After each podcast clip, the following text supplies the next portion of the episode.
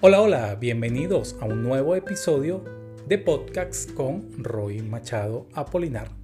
El día de hoy hablaremos del saboteador interno, esa vocecita que suele aparecer internamente y nos habla o nos susurra al oído de manera de hacernos, en este caso, declinar ante cualquier nueva idea o emprendimiento que deseamos hacer. Antes de empezar, deseo darte la bienvenida con la mayor bondad y alegría que reside en mi ser. Quiero felicitarte por obedecer, como todos los lunes, al llamado de esa voz interna positiva que te dice hay que ponerle papa al caldo, como todos los lunes, para arrancar con fuerza. Por eso quiero darte gracias de acompañarme el día de hoy en este nuevo episodio de podcast donde, como dije al principio, hablaremos de ese saboteador interno y cómo lo vamos a neutralizar. Entonces, empecemos con el programa. Créeme que ha sido totalmente asertivo en tomar el control y el atrevimiento necesario para asumir las riendas de un nuevo proceso de transformación, donde con cada uno de los pasos que te voy a dar y la puesta en práctica de ellos, podrás en este caso neutralizar a ese saboteador interno que suele aparecer. Siempre que emprendemos una nueva idea, siempre aparece esa voz en la mente que suele decirnos, no lo hagas, no estás preparado, no es tu momento. Y básicamente aparece porque está atada a un sistema de creencias que durante mucho tiempo ha existido en nuestro ser interior. Ese sistema de creencias se pone en práctica justamente en el momento que decides hacer algo nuevo y estás saliendo de lo que hemos llamado zona de confort.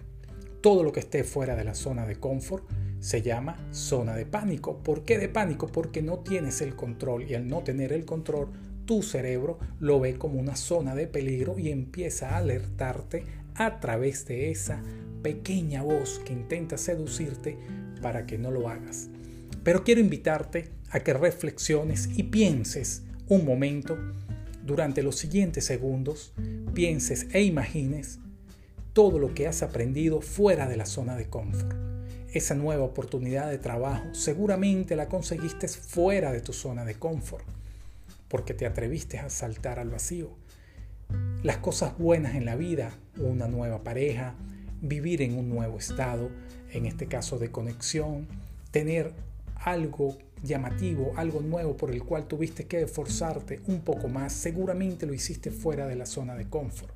Y prácticamente eso ocurre porque solamente fuera de esa zona ocurre la magia, acontece el cambio, porque es en esa zona donde mayormente ponemos todo lo que tenemos, inclusive ese poco más, para poder alcanzar un objetivo, una meta o simplemente una realidad deseada.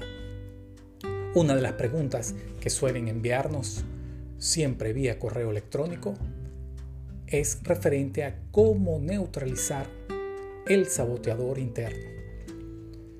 Primero tenemos que empezar a construir poco a poco nuestro propio sistema de creencias para de alguna manera neutralizar aquel sistema que suele aparecernos en todo momento a través de que lo puedo cambiar. Primeramente, activarme con pensamientos positivos, pensamientos optimistas que en este caso vayan en línea directa con lo que yo pienso, con lo que yo estoy dispuesto a accionarme, a realizar y con lo que estoy dispuesto a ser congruente conmigo mismo. La importancia de ser congruente radica en lo que pienso como mi realidad deseada, eso que llamamos en capítulos anteriores pensamiento poderoso o empoderante, lo expreso a través de mi voz, a través de mi gesto corporal y también a través de cada una de las acciones que me acercan a eso que yo deseo. Entonces, siendo congruente de esta manera en pensamiento, palabra y acción, me voy acercando a mi meta. Esta es una forma que tenemos de neutralizar al saboteador interno. Otra forma es siempre tener a la mano, cerca de ti, construir un pensamiento poderoso y positivo. Un pensamiento que tenga que ver con esa gran meta que tú deseas, con ese objetivo esa realidad deseada.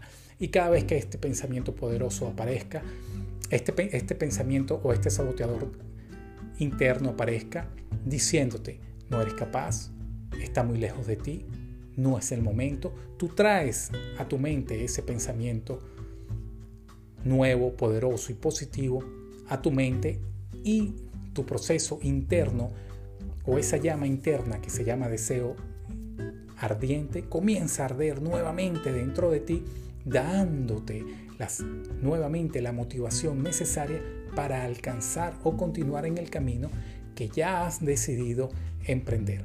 Ahora bien, es importante y debes saber que la disciplina siempre va a estar presente cuando la motivación esté ausente.